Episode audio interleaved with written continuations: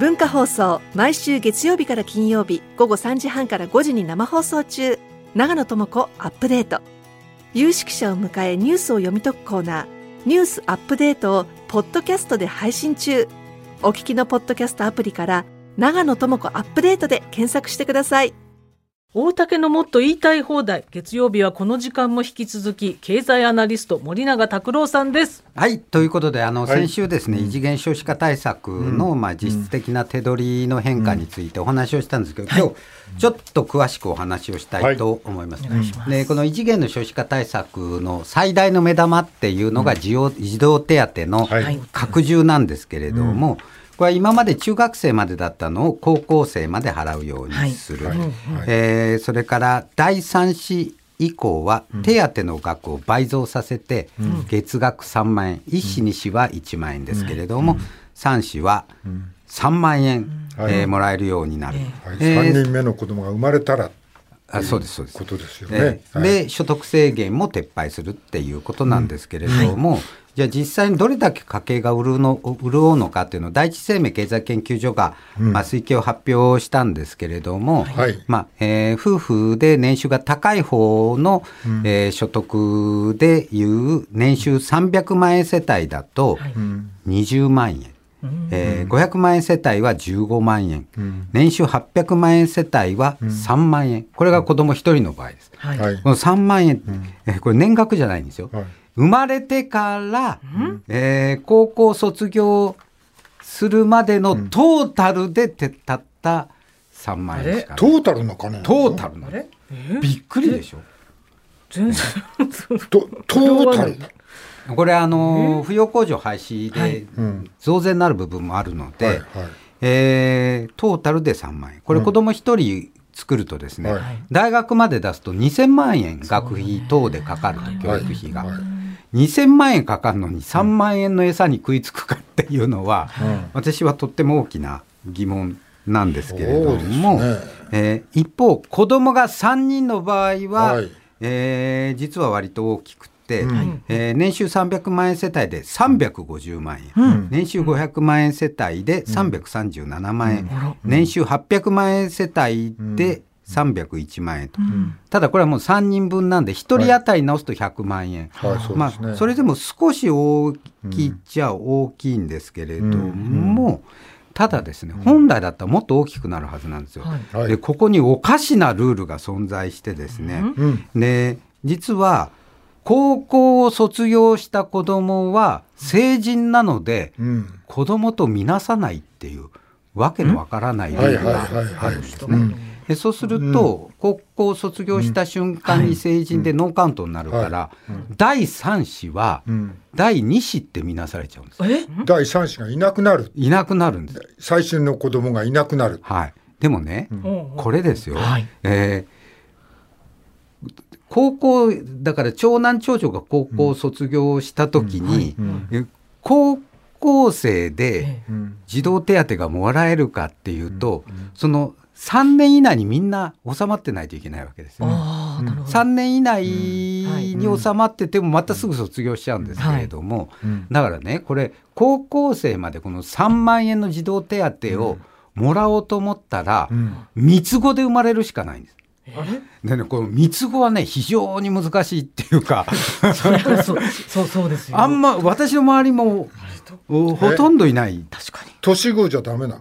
年子だと、えー下の子が2年間もらえる、あ下の子2年間。なるほど。えうんえでもね、えー年子で3連発で産むっていうのもなかなか難しいこれだって大変ですよ。すごい大変なんですものすごい大変です。普通はね、えー、1人産んで、その後3年ぐらいは置くんですよ。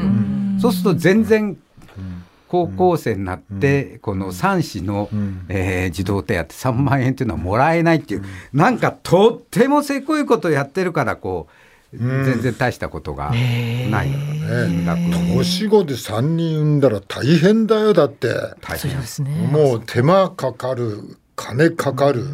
もう時間足んなくなるでしょう、はい。ねそうそうしなさいってでもそうすればもらえますよって言ってるってことでしょ？そうそうそう少しはもらえるそれでもう上の子が抜けていくともう減っちゃうと。と減っちゃうっていう。おかしい。いやだからおかしいんですよ。はい。で実はこんな小さなことをやるのに、うんその予算規模3兆5,000億円って言ってるわけです。はいはい。えーでね、うんえーその財源を賄うために社会保障カットと医療保険料の引き上げをするって言ってるわけです。だけどこれ3兆5,000億円かけるんだったら、はい例えば学校給食全部タダにする、はいはいはい。これ5,000億円なんです。うん国立大学を全部タダにする、うんはいこれで3,000億円です。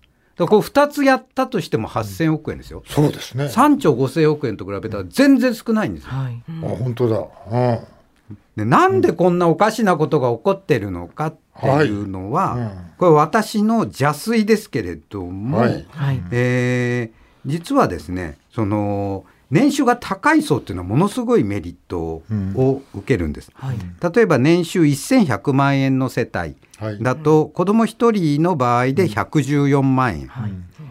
え800万円層たった3万円だったんですよ、それが114万円、子供が3人だと691万円もこの制度で得をする、でところがね国税庁統計だと年収1000万円を超えてる人ってはい。7%しかいないんですよ。はいじゃあうん。誰だと。はい。誰ですか？この政策を作った霞が関で働くキャリア官僚。